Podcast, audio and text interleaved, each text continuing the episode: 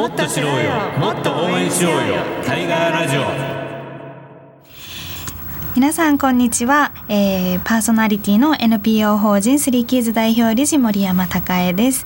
えー、今日はですね安藤さんがいないんですけれども実は今年度残念ながら安藤さんなかなか来れないということでですね、えー、4月から少しリニューアルしてお送りすることになりました、えー、私に加えてですねもう一人パーソナリティとして NPO 法人ブリッジフォースマイル事務局の上村ゆりかさんに加わっていただくことになります、え今日は上村さんいらっしゃらないんですけれども私と2人で交代制で毎月お送りしていきますので、えー、今年度もどうぞよろしくお願いいたします、えー、そしてもう一人、えー、この番組の心強い助っ人をご紹介します、え今年度もですねレギュラーコメンテーターとして、え児童養護施設子どもの家施設長の早川聡さんに、えお越しいただいております。早川さん今年度もどうぞよろしくお願いします。はいよろしくお願いします。はい、えー、4月なりましたね、はいなりましたね。今年度4月はどんな感じでしたか？施設含め。施設の方はですね、はい、もう例年だとあの基本的には児童養護施設はあの高校卒業するとあの退所してですね社会に出ていくということで、うんはい、えー、3月はまあ旅立ちの季節ということなんですけれどもただ近年はあの、まあ、国の通知が出た関係もありまして高校卒業してもですね、えー、しばらく社会に慣れるまでは措置延長で残るというケースが、えー、出てきていてで今年度もですね子どもの家高校卒業した子が2人いたんですけれども、はい、え今あの仕事についてですね、えーまあ、当面措置延長という形で、えー、もうしばらく施設に残ってで、はい、社会生活の練習をしながらですね、はい、えで徐々に出ていくということになるかなと思います。まあ、そういったこともあって、はい、そうですねあの年度は変わったんですけれどもあんまり子どもの顔ぶれは変わってないというかえそうなんですね、穏やかな春を迎えています、はい、新しいお子さんなんかも入ってきたりしていますか？そうですね。去年あの改修工事をやっていてで定員を少しあの調整してた関係で新しい子がもう4人入ってきてますね。そうなんですね、はい、年齢ってどれぐらいってあるんですか？一番下は2歳ですね。もう本当なんかもう赤ちゃんみたいな感じで 本当可愛いんですけどね、はいはい、えー、あのに、えー、一番下が2歳で上は小学校、えー、3年生ですね。はい、じゃあいつもよりはあの出会い別れは少ないかもしれないけど新しい顔ぶれも増えてって感じですか、ね、ああと高校生の男の子も一人入ってきてますね、はい、はい、職員さんなんかはまた新しい方も入ったりしてるんですか？そうですね。年度末に一人あの、まあ、残念ながらちょっと退職して、まあ、他の施設でねまたあの頑張っているんですけれども、まあ、あのその、えー、その職員に代わってということで新しい職員、えー、今年はケアワーカー、えー、2人、えー、迎えて、でフレッシュなスタートをしています。なるほど。ありがとうございます。はい、ということであの今年度もですね児童養護施設や、えー、里親など、えー、社会的養護の現状をお届けしてまいりたいと思います、えー、この番組では児童養護施設で暮らす子どもたちや職員の皆さんからのお便りやメッセージもお待ちしております。番組へのメッセージは FM 西東京のホームページのトップページからリクエストメッセージのバナーをクリックしてお送りくださいツイッターはハッシュタグ、えー、842FM シャープ 842FM をつけてつぶやいてください。Facebook をご利用の方はタイガーラジオで検索してぜひいいねをお願いします。というわけで、えー、今年度初めての放送、えー、今年もですねどうぞよろしくお願いいたします。はい、よろしくお願いします。はい、この番組は NPO 法人タイガーマスク基金の提供でお送りいたします。タイガーマスク基金は社会的養護が必要な子ども・若者に支援を行い、社会で活躍する人材を育成するとともに、この問題の根本解決を図ることを目的とする NPO です。詳しくはインターネットからタイガーマスク基金で検索してください。タイガーディクショナリーとかく難しい社会的用語に関する用語を分かりやすく解説するコーナーです。解説は早川さんにお願いしています。え今日のワードはですね里親ファミリーホーム。この2つのワードになります。え早川さんこの2つのワードについて今日よろしくお願いします。はいよろしくお願いします、はい、この2つどういうどういう意味なんでしょうか？はい、えー、この社会的養護というですね広いまあ概念であの家庭に代わってですね子どもを養育する仕組みなんですけれどもでいくつかの形態があって、まあ、大きく分けると施設型の養護とあとはあの里親を中心とする家庭養護というものですね。でその中でその家庭養護というふうに言われる中で、えー、里親とファミリーホームというのがあります。はい、この里親とファミリーホームが、はい、その親元で暮らせない子どもたちが、はい。えー、施設ではない形でそうです、ね、家庭の中で育つということなんですかね、はい、里親とファミリーホームのこの2つは違いがあるんでしょうか、はい。まあ、ざっくり言うと規模の違いなんですけれども、はい、で日本はですね、まあ、皆さんご存知かと思いますがあの施設用語が非常にあの割合としては多くて、うん、で里親が少ないというふうに言われてるんですね。はい、でまあ、これも前先立ての回でもお伝えしましたけれども、まあ、言ってみれば日本は施設用語が多いというよりはあの社会的用語の総数そのものが欧米に比べてもですねあの極端に少ないということが言えるかと思います。でその中でもとりわけ少ないのがやはり里親なんですね。でファミリーホームというのはあの、まあ、里親は基本ご夫婦だったりっていうところであの委託児童は預かるんですがでその数が基本4人までですね、で5人を超えて5人ないし6名の子どもを預かるというのがファミリーホームになります。ファミリーホームは里親の一種でもあるんです、ね、そういうことですね。あのそれでこれがですね正式に児童福祉法の中で位置づけられたのが平成20年ですね。で事業名でいうと小規模住居型児童養育事業という言い方なんですけれどもちょっと分かりにくいですが、まあ、一般的にはファミリーファミリーホームで取ってますね、はい、里親だと多分一般の方もなんとなく聞いたことあるかなと思うんですけれども、うん、ファミリーホームっておそらくなんか高齢者施設っぽいとかあんまり聞いたことないと思われる方も多いかもしれないんですが、はい、ファミリーホームはこうどういった形で暮らしていると想像すればいいんですかね？えっとですね、あの成り立ちでいうと大きく分けてですね、あの養育家庭あの里親からの移行型のファミリーホーム、要するにもともと里親さんで里子を預かっていて、はい、でまあキャリアを積んでいく中でですね、委託のお子さんも増えてきて、それでファミリーホームに移行するというパターン形式とあともう一つはですねあの法人型というのがあってあの私がいるような社会福祉法人もそうですけれども NPO 法人だったり、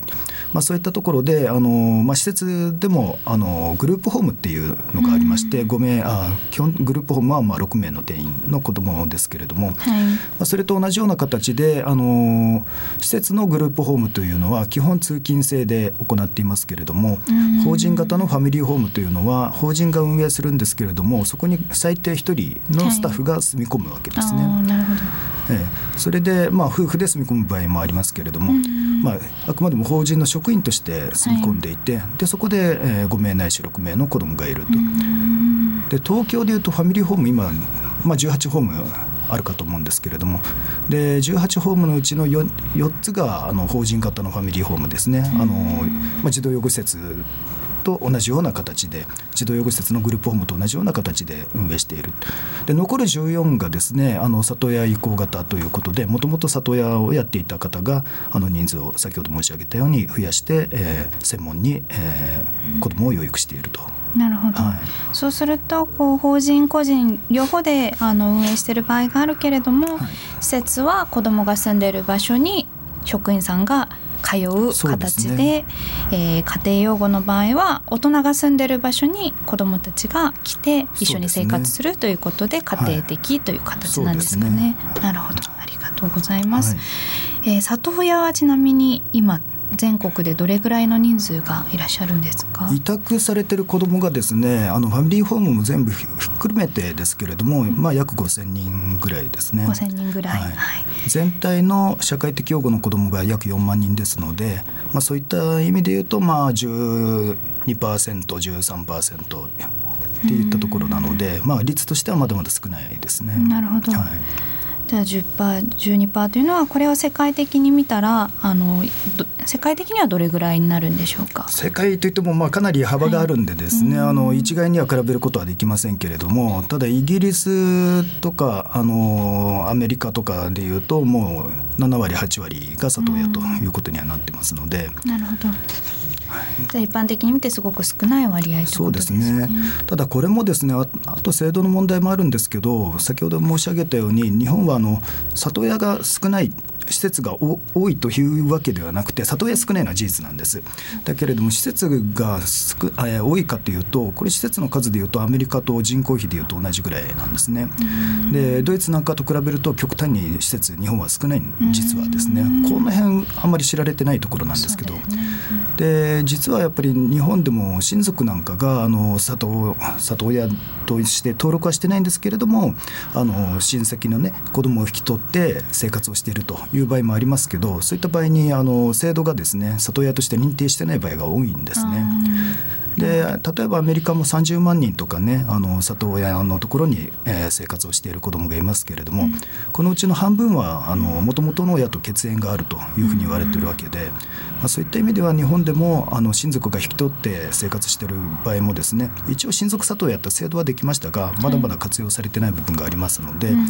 えー、そういったところをですねもっと制度で、えーきちんと認めてですねでそういう親族が引き取った場合にも養育の保障金銭面も含めてですね、えー、国や行政がしていくといったことが進むといいのかなというふうには思います。なるほど、はい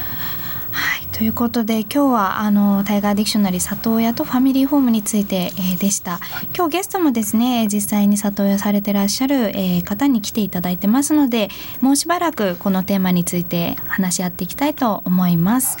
はい。それでは、えー、タイガーディクショナリーコーナー来月はどんなワードでしょうか？どうぞお楽しみに。タイガーラジオ FM 西東京からお届けしています。えここからはタイガーマスク友のコーナー社会的用語について様々な思いを持って活動されている方々をゲストにお迎えするコーナーです。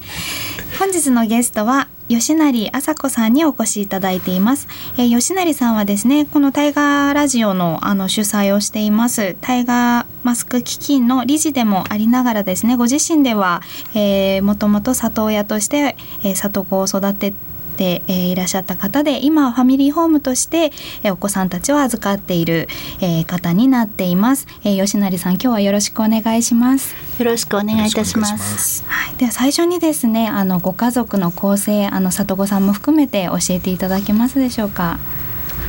夫と、えーと、実子が4人、えーと、一番上が大学2年生で一番下が中学2年生の子がおりまして、で現在里子は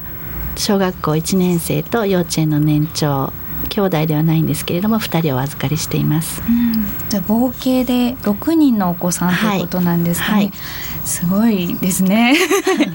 これは何年前ぐらいからあの里子さんは？今大学2年生の子が小学校に最初に上がった時にクラスに虐待されている男の子がいて、でその子と関わるのがきっかけであの里親を始めました。でもう10年以上になります、その実際にクラスにいらっしゃったお子さんを預かったわけでは？えっと、志望動機はその子のために何とかしようということで、はい、あの登録はさせていただいたんですけれども、まあ、事情があってその子は引っ越してしまったのであの実際にはその子は預かれませんでした。じゃあそういったことで虐待の現状を知って何とかしたいということで、はい、はい、なるほど。えっと、里親さん始める時にですねいや実は私もねあの、はい、子供がいるんですけれども、ええ、で一人でうちはあの中2なんですけどね何度か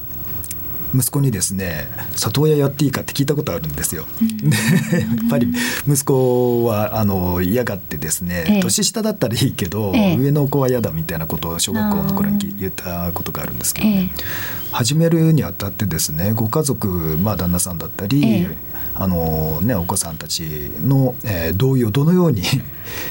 始めた頃は先ほど申し上げたように、はい、一番上がまだ小学校の1年生で下はまだ2歳ぐらいだったので、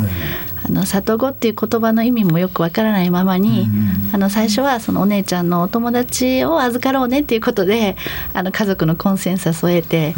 まあ、その結果あのたまたま委託したのはいつもあの4番目よりは小さいお子さん入れ替わり立ち替わり、あの今いる子が6人目なんですけれどもなのであの始めた頃は私自身も含めてその里子ということに関してあまり知識もないままにスタートしたというのが正直なところです。じゃあそんなにこうご家族の反対もなくはいまあやってみようか。はい、うんで始めてみていかがでした？あのみんな小さかったので4人子供をあの専業主婦として育てるのの延長として子供が5人に増えてあのみんなで暮らすっていうだけで、まあ、周りもあのさほど違和感を抱かず多分あの早川さんのところはお子さん1人っておっしゃったのであれなんですけれどももともと4人もおりますと、あのそれぞれあの意見も合わなかったり性格も違うのでなかなかあの家族全員のあのコンセンサスを得るっていうのが難しい過程でどっちみちいろんな意見がこうぶつかり合って、まあ、最終的にどっかに落ち着くっていうことの繰り返しだったので、まあ、それがもう一人分増えただけということで4人も5人もそんなに変わらなく来てます。すごいですね、はい、もう簡単に教えますけどね。あの子供一人育てるのも結構大変ですけどね。もう5人目のお子さんをねお預かりしてねっていうのはもうそこ本当にどういうこのね モチベーションだったりあのであの親が思うよりはあの子どもたちも小さかったので馴染むのも早くて、うでうちはたまたま外国籍のお子さんが多かったんですけどもハーフですとか外国人の。でもあのもう金髪の女の子を長くお預かりしてた時期もあのうちの子どもたちは自分たちの妹だっていうことで同級生に紹介していて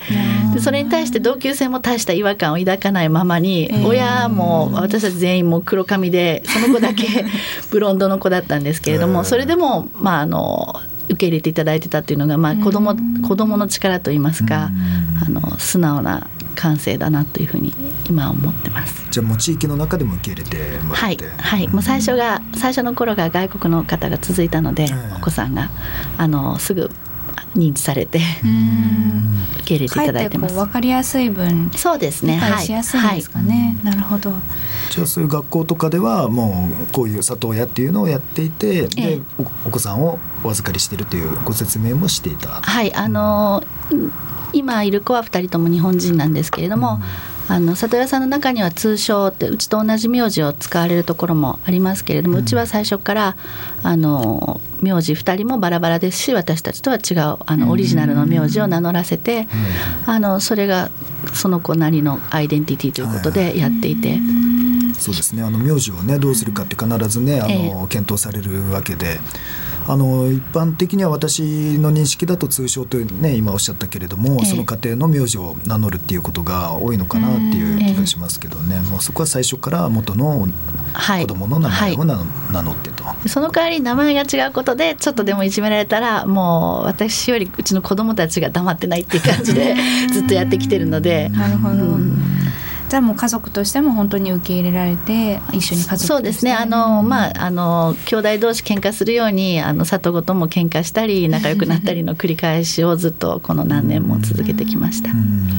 この里子さんは何人かいらっしゃったってことですけれども、はい、大体こう何年ぐらい一緒に暮らしてらっしゃったんですか？長い子でえっと4年ぐらい。短い子ですともう数ヶ月で、今のところうちは全員家庭復帰をさせています。ご家族元のご家族のご希望があって、はい、なるほど。あの養育環境が整って、うん、まあ、あの外国人のお子さんなんかは本国に帰ることになったりして、うん、あのお返ししてます。こう児童養護施設とかやっぱり最近虐待による入所っていうのが増えてきていますけれども、えー、佐藤子さんの場合はどういった事情で入られる方が多い印象ですか、うん、まあ佐藤さんも多分養護施設とさほど変わらない理由が多いのではないかと思いますが、うん、ただうちにあの先ほど申し上げたように来ている子どもはみんなあの割と小さいお子さんが今まで続いているので、まあ、そういう意味ではあの虐待といってもあのその長い間受けていたわけではなくて、うん、まあ、ネグレクトであったりそんな感じのお子さんが多いです。うん、なんかその最初にそういった虐待のトラウマとかがあったりすると最初こう大人を信じたりとか溶け込んだりっていうのは難しいっていう事例も聞くことはあるんですけれども、えー、何かこう苦労された点とかあのもしくはあの印象的だったこととか何かありますか、まあ、うちだけじゃなくてあの周りの佐藤子さんの話総じて聞くのはなんか来来てすぐの頃はあのすごく食べるっていう話をよく聞いてもおかわりしてもおかわりしても止まらなくてでそれで3ヶ月ぐらいの間にうちの今いる子ももう5歳になってから来たんですけど一気に3 4キロ太っちゃってでその後落ち着くとあの普通の食欲彼本来の食欲に戻るので、まあ、それはちょっと印象としてはあります。いかがですか、え私のところにこの前入所してきた2歳の子、えー、たまたまこの前も職員とそんな話をしていて、えー、本当にねすごい食べるっていうんで あのちゃんと食べさせてもらえてなかったのかななんていう話をしてましたけどね、えー、でもそうですね入所したてはやっぱりねご飯が美味しくてねすごく食べてでね直後は体重がすごく増えるけどみたいな。これは児童養護施設でもよくありますけどね、えー、でも大体まあそうですねおっしゃるように23か月ぐらいで落ち着いていくかなっていう。はい、なるほど。こう実子のお子さんたちからしてこう苦労された点とかなんかこう戸惑いを見せた点とかはあったりはするもんなんですか、ね、あの同じ年齢の幼児さんに比べてその人間関係をすごく厳しくあの見極めるのが、まあ、ある意味子供っぽくないと言いますか上手で。なんで兄弟のうちの実施の中の力関係もすぐ見て取って例えばこのお兄ちゃんは長男は怖いから言うことを聞くけれどお姉ちゃんは甘いから適当に返事しておこうとか そういうあたりの見極めがすごい子供らしくないちょっとその難しさがあってそれをまあまあ、日々経験するとやられた方としてはあんまりいい気がしなかったりとかいうのはあって、まあ、その理屈としてはそういうその子供なりのサバイバルの過程においてそういう力を身につけてしまったんだろうなって分かっていてもやっぱり兄弟としては面白くない部分もあったりとかそういうのはあります。まあ、特に年齢が近い頃は今はもう大きくなってだいぶ里子との年齢が離れてるので亡くなりましたけれども。今はもう慣れてきてるんですかねお子さんたちも。そういう。ただあの、はいはい、逆にあの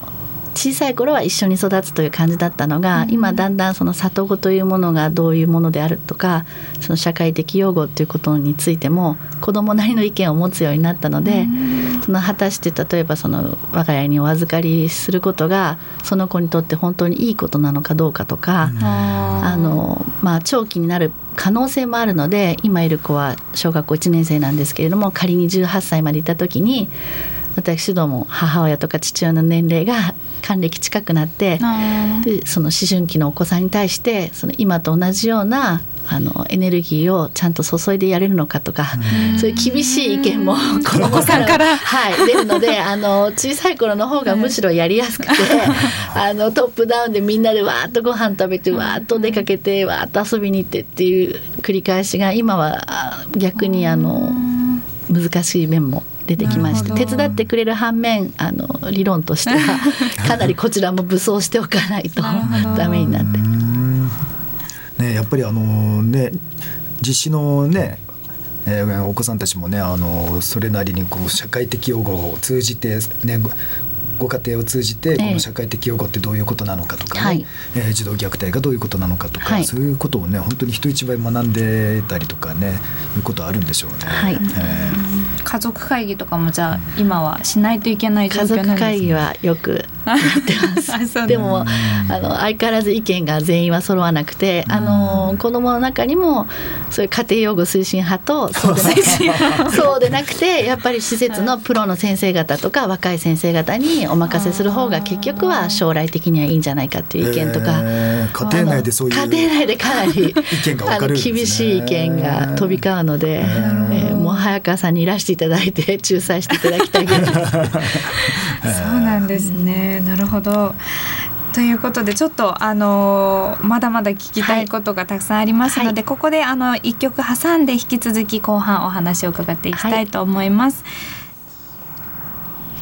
タイガーマスクの友のコーナー。それでは引き続きお話を伺っていきたいと思います、えー、今聴いていただいた曲はですね今日のゲストの吉成さんにリクエストいただいた曲で、えー、ベリンダー・カーライルの Heaven is the place on アースという曲になっておりますが、えー、吉成さんこの曲への何かエピソードや思い出はありますかもう30年ぐらい前になるんですが大学生の時にアメリカの方に留学しておりましてその当時よくラジオから聴いていた曲です。あなるほどアメリカに留学をされてたんですね。はい、はい、どういった思い出があの里親になった原点もそこにありまして、はい、あの同級生5人兄弟だと思っていたら1人は養子だったとかいうケースを多々目にして、あの実子がいるいないにかかわらずあの親が育てられない子を預かって家庭で育てるっていうことが、当たり前なんだなというのをあの日々経験したことが現在の自分に役立ってると思います。なるほど。そういうこともあっておそらく里親にこう踏み込みやすかったっていうところもあるんですね。はい、なるほど。日本だとねまだ里親里子っていうのはそんなには浸透していないですかね感覚としては。一般的には実施のいない方が養子を目的としてあの里子をするというケースがまだ多いのであのうちのように実子がいると、うん、あの子供もいるのにどうして里親をしているのっていう質問はよくされます。ちょっと一般の方向けに里子と養子のちょっと違いについてあの説明していただきたいんですけど早川さんちょっとお願いしてもよろしいですか？そうですね。あの養子はあの養子縁組なのでもう戸籍上ですね。あの同じ戸籍に入るということであのなので里里子ではないんですね。もうその家の子供になると。であの養育家庭というのはあの東京でいうと養育家庭ですけれどもあの全国的には里親って言いますけれども、こちらは基本的に養子縁組を目的とせずにあの都道府県の委託で子供を預かる仕組みっていうふうになってるんですね。ただあの理念としては養子縁組を目的とせずに社会的養護ですからあの社会の役割としてですね委託に基づいて預かるんですけれども、まあ、実態としてはですねあのここがこの、え、制度の課題かなと思うんですがあの実際子どもを預かりたいっていう里親さんはですねあのできれば養子縁組をしたい自分の、えー、家の子供として子供を迎え入れたいっていう親がやっぱり多いんですよね。まあ、そういったことであの、まあ、不妊治療とかをしてですねあの、まあ、自分の子供を授かろうと思って努力をしたんだけれども、まあ、それが実らないっていうところでじゃあ里親っていう選択に、えー、踏み切る方も多いようですね。なるほど、うん、そうするとこう里子は厳密にはこう我が子という概念ではないという、ね、ちょっとその辺が難しいかなとも思ったんです。けど、まあ、仲のいいお友達で特別養子縁組されている方もあって、うん、であのまあ、その赤ちゃん赤ちゃんに合わせてそのあの本当の親御さんが絶対に育てられない場合はあの永続的な環境をあの与えられるという点で特別養子縁組は素晴らしい制度だと思うんですが、まあ、親御さんの中にはあの先ほど申し上げたようにゆくゆくは返してほしいという方もおられるわけでで実際あの力をつけてあの家庭に子供を戻した後も頑張っている実母さんもおられるので、まあ、そういうお子さんに関しては我が家のような、えっと、養子縁組を前提としないであくまでもお預かりするという形でのあの里親が望ましいのかなと思ってます。じゃあこう養子縁組はこう本当に子供を代わりに育てる家庭を新しい家庭を見つけるそうですね。新しいお家を見つけるという形で。里子はこう助け合うっていう考え方、まあ、一時的にあの家庭でまあ、我が家で育つという、はい、じゃあ似てるようでかなり概念的には違うものになってくるんですかね。そうですね。ただその一時的であるから適当でいいというわけでは決してなく、まあ、あのそれまでの自分の家庭で得られなかったあの部分の穴をいかに里親として埋めるかということに関してはあの日々あのうちの家族でも努力するようにしておりますし、あの実際に家庭復帰する時に少しでも育てやすい力のある子になってほしいという思いも込めて、あの我が子同然に厳しくあのしっかりとはあの養育しております。なるほど。その家庭復帰されたお子さんがほとんどとい。うことでしたけれども、はい、戻った後の関係性っていうのはどういう形が多いんですか、ね、あの児童相談所が間に入っているので、まあ、あの残念ながらその後会うということはなかなかあのないんですが。まあ、あの逆にでもお預かりしている期間精一杯やったということでもちろん別れ自体はとても辛く悲しいものではあるんですがあのその後もうまくいってると信じて あのもうでも返すと本当に悲しくてその時はもう里親やめようとか思ったりするんですけどまた新しい委託のお話をいただくとついあの次の子にあの気持ちがいくのでまあそれの繰り返しでやってきました。連絡は基本的に取れないですね。はい。取っちゃいけないのそうですね。児童相談所があの完全に間に入ってくださるので。なるほど。早川さんこれはどういう考え方でそういった制度になっているそうですね。だから制度の課題もあの少なからずあると思うんですよね。でやっぱりですねあの子供を里親さんに預けた時に里親さんと実親元の親ですねが自由に交流するっていうことも今できないですよね。児童相談所が必ず介入して、で、ね、吉成さんおっしゃったように、えー、吉成吉成さんのお宅で育った子供がこの自由にね、あの出てった後に、えー、家庭に帰った後社会に出た後に、えー、行き来ができないっていうのもこれは私ちょっと解,、あの解消すべき課題があるかなというふうに思ってるんですね。例えば18歳を過ぎた後に、あの情報開示を児童相談所の方にお子さん本人が求めればあのこういうとこにいたんだよっていうのを教えてもらえるとか、そういうあの仕組みがこれからできてもいいんではないかなというふうにはうちも思ってます。だからどうしてもね子どもがあの里親制度の、ね、課題っていうところでは子どもが実の親のところで暮らすか里親さんの家の子どもになるかみたいなねそういうなこう二元的なね、えー、選択を強いられるような感覚になってしまうとどうしても里親さん増えないですよね。あの実親の方は里親さんに子どもを取られるような気がしてなかなか同意しないとかね、だからその辺本当にねあの吉成さんのようにですねそこを割り切ってうちの子どもにするっていうんではなくて必要な期間においてうちがあの、えー、この子どもの養育を、えー、担うんだと一定期間ですね。必要な期間においてっていう感覚をお持ちの里親さんが増えるとだいぶ里親制度っていうのは広がっていくのかなっていうふうには思いますけれども。ねあと課題として今あの家庭復帰後の実親の支援をなかなかあのどこの機関も手が回らないので、まあ、返した後ももちろんケースバイケースなんですけれども実親さんの方もそれを望まれるんであればでまたあの児童相談所がそれを適切と認めるのであれば、ある程度例えば交流をさせていただいて、実親さんを今度は私たちがあの実親家庭にいる里ごと実親を支援するような、あのまあ支援というとおこがましいんですが例えばみんなでご飯を食べるっていう程度のことでも良いのであの誕生日を一緒に祝うですとか、あの節目の運動会に行かせてもらうとかいうことであのその関係性をある程度、うん、あの養子縁組ほどではないけれどもキープできるというとあのお子さん本人にとって良いしあのお母さんにとっても良いのではないかと思うんですが。なるほどだからやっぱり大人同士がね実親と里親さんとか、うん、まあ、場合によってはその間とかにねあの施設が挟まる場合もありますけれども、はい、まあ、そういった時にあのやっぱり大人同士がきちんとね適切につながっていると、お互いに信頼して信頼し合ってですね例えば子供を預かったですね里親さんとか我々のような施設職員がですね元の親を否定してはいけないと思いますし、大人同士がきちんとこう信頼関係を持っていれば子供はたらい回しにされたとかね、えー、なんかこう見捨てられたとかそういった感覚にはならないかなと思うんですよね。えー、なるほど。この里親があの担った後の今課題とかもお伺いしたんですけれども、里親がなかなか増えないっていうのはよくあのニュースとかでも耳にするんですけれども、えー、今度その里親が増えない背景に何か感じられてることはありますか？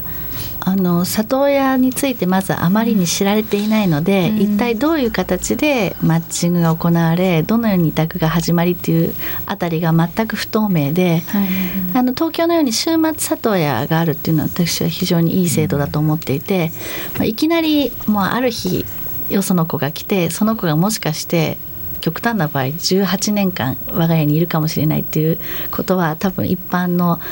家庭にとっては重すぎるこうチャレンジなので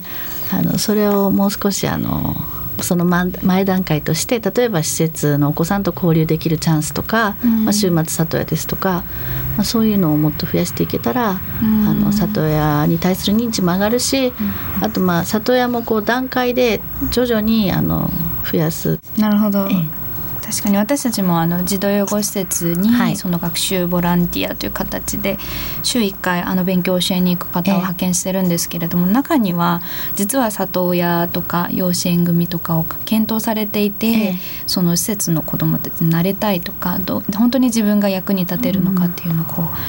見てみたいということで来られる方もいらっしゃるので、はい、確かにその週1何かしらの形で始めると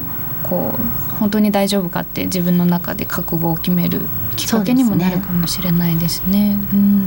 まあその辺はねあの私よく言ってるんですけどねあのもっとカジュアルな社会的用語って言い方をするんですが、はい。えー、まあ場合によっては反感買うかなと思うんですよ。あの里親さんなんかですごい本当にねあの身を粉にして、ね、頑張ってらっしゃるねあの方々からすると もっとカジュアルとか何軽々しいこと言ってんだとかね、怒られちゃうかもしれませんけどでもやっぱり子供はねあの親の充足物じゃないし子供は子供でね、主体的に生きてるわけなのでそういった意味では先ほど言ったように自身と里親も、えー、施設もあの子供がね成長するのをバックアップするっていう観点に立てば、うんね、子供を奪い合う必要はないしね。だからあのね先ほど吉成さんおっしゃったようにもう少しこう垣根を下げていってっていうところが必要かなと思いますね。はい、このもし聞いてる方がですね里親もしくは週末里親なりたいっていう場合は早川さんどのように手続きすれば？これ週末里親と里親まただいぶあのレベルの違うっていうか、もう別の制度なんですけれども、あの週末里親に関しては今あの昔はあの養育家庭センターっていうのがあったんですけどね今は基本的には各施設の方であの相談をしてもらうということになっていて里親支援専門相談員っていうね職員を配置している施設もありますので、これはあのまあお近くだったりあの馴染みのある施設等にですね問い合わせていただければいいかなと思います。はい。里親の場合はまた別の場所になる里親はもう児童相談所ですね、うん、このもう施設ではなくて、はい、行政機関の方で、えー、登録をするという形になります。なるほど。これは何かこうホームページとか定期的に説明会があったりっていう形なんですか、うん、東京都は体験発表を定期的に、はい、あの、ね、各児童相談所でやってらっしゃるので、うんまあ、それを聞きに行って児童相談所の方にあの問い合わせをされるといいと思います。なるほど、はい、里親の登録数とね委託児童の数に結構隔たりがあるというか実際に委託をしている家庭の数と登録の数がだいぶ開きがあるんですね。要するに登録はしてるけれどもお子さん預かってないという家庭がかなりある。でここにやっぱり制度としてのギャップがあると思うんですけどねあの子供を迎え入れたい側の、えー、里母さん里父さんはあの、まあ、先ほども言ったようにね実親ができなくて本当は実の子供が欲しいんだけれどもでも実の子供が、えー、授からなくてそれで里親を希望するように至っていると。いうケースが結構多くてでも一方の行政の方だとですね児童相談所は今もう難しいお子さんが増えていてですね実は吉成さんのようなですねあの実施実施ですねを養育した経験のある里親さんに預けたいっていう声をよく聞くんですそういう経験のある方じゃないと安心して預けられない。でも、えー、一方で子供を預かりたい佐藤親さんは、えー、自分の子供が生まれなかったので里子を欲しい。ここでもう行政と、うん、里親さんのニーズがもう全然噛み合ってないんですよね。だからその辺で委託はするけれどもあ登録はするけれども委託されないという家庭が増えてる要因かなと思いますね。なるほどじゃ登録だけはして、はい、実際には預かっていない方々かなりいらっしゃるそうですね。そこが難しいところですね。まあ里親同士もこれからもっとあの連携をするようにして例えばそのミータクの里親さんとベテランの里親さんをこうグループで一緒にし、うんグループ分けしてであの同じグループ内にさまざまなそのスキ多少スキルは違ってもさまざまな里親さんを置くことによってもしそこにあの赤ちゃんミータクの人のところに初めて赤ちゃんが来る時はベテランの里親さんがバックアップするようなあの工夫とかをこれからどんどんしていけばこう里親全体のあのスキルもアップしますしあと行政とか実親さんの方としたらあの密室の家庭ではなくて、あのある程度透明性があって安心に預けられる場所として里親のあの認知もそういう意味でも上がると思うので、そのあたりの工夫がこれから必要になると思います。そうですよね。少子化とかその子供がなかなか生まれない家庭も多い中で、えー、経験者だけってなってしまうと、うん、まあ、赤ちゃんは誰でも初めての時は初めてなので周りがバックアップすればあの絶対に大丈夫だと思うので、うん、ぜひ、ね。はい、これはもう一般のね親御さんもね里親さんもね同じで、はい、とにかくあの子育てをねあの孤立させないそうですね。孤独な子育てにさせないっていうことがとっても大事かなと思いますね。はい、はいはい、ということであっという間に時間になってしまったんですけれども吉成さん最後にリスナーの皆さんにメッセージありますでしょうか？いきなり里親はちょっとって思われる方でももしもあの身近なところに里親さんですとか施設のお子さんが里子さんがいた里子さんや施設のお子さんがいたらあの気軽に声をかけてちょっとでもあの手伝ってあげてっていうことをまず始めていただきたいと思います。はいということで あのあっという間に時間が過ぎてしまいましたが、えー、ここでタイガーマスクの友のコーナー以上となります。本日のゲストは吉成麻子さんにお越しいただきました。吉成さん本当にありがとうございました。ありがとうございました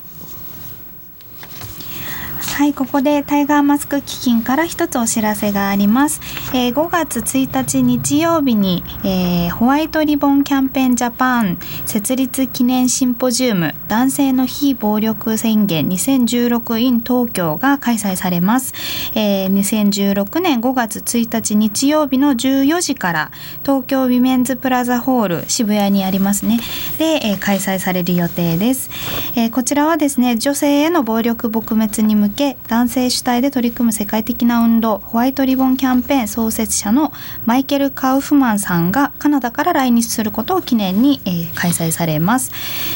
はい、ということで、えー、まあ、男性の女性への暴力撲滅に向けたシンポジウムになっておりますので、えー、ご興味ある方ぜひですねホワイトリボンキャンペーンジャパン事務局さんのホームページ、えー、wrcj.jp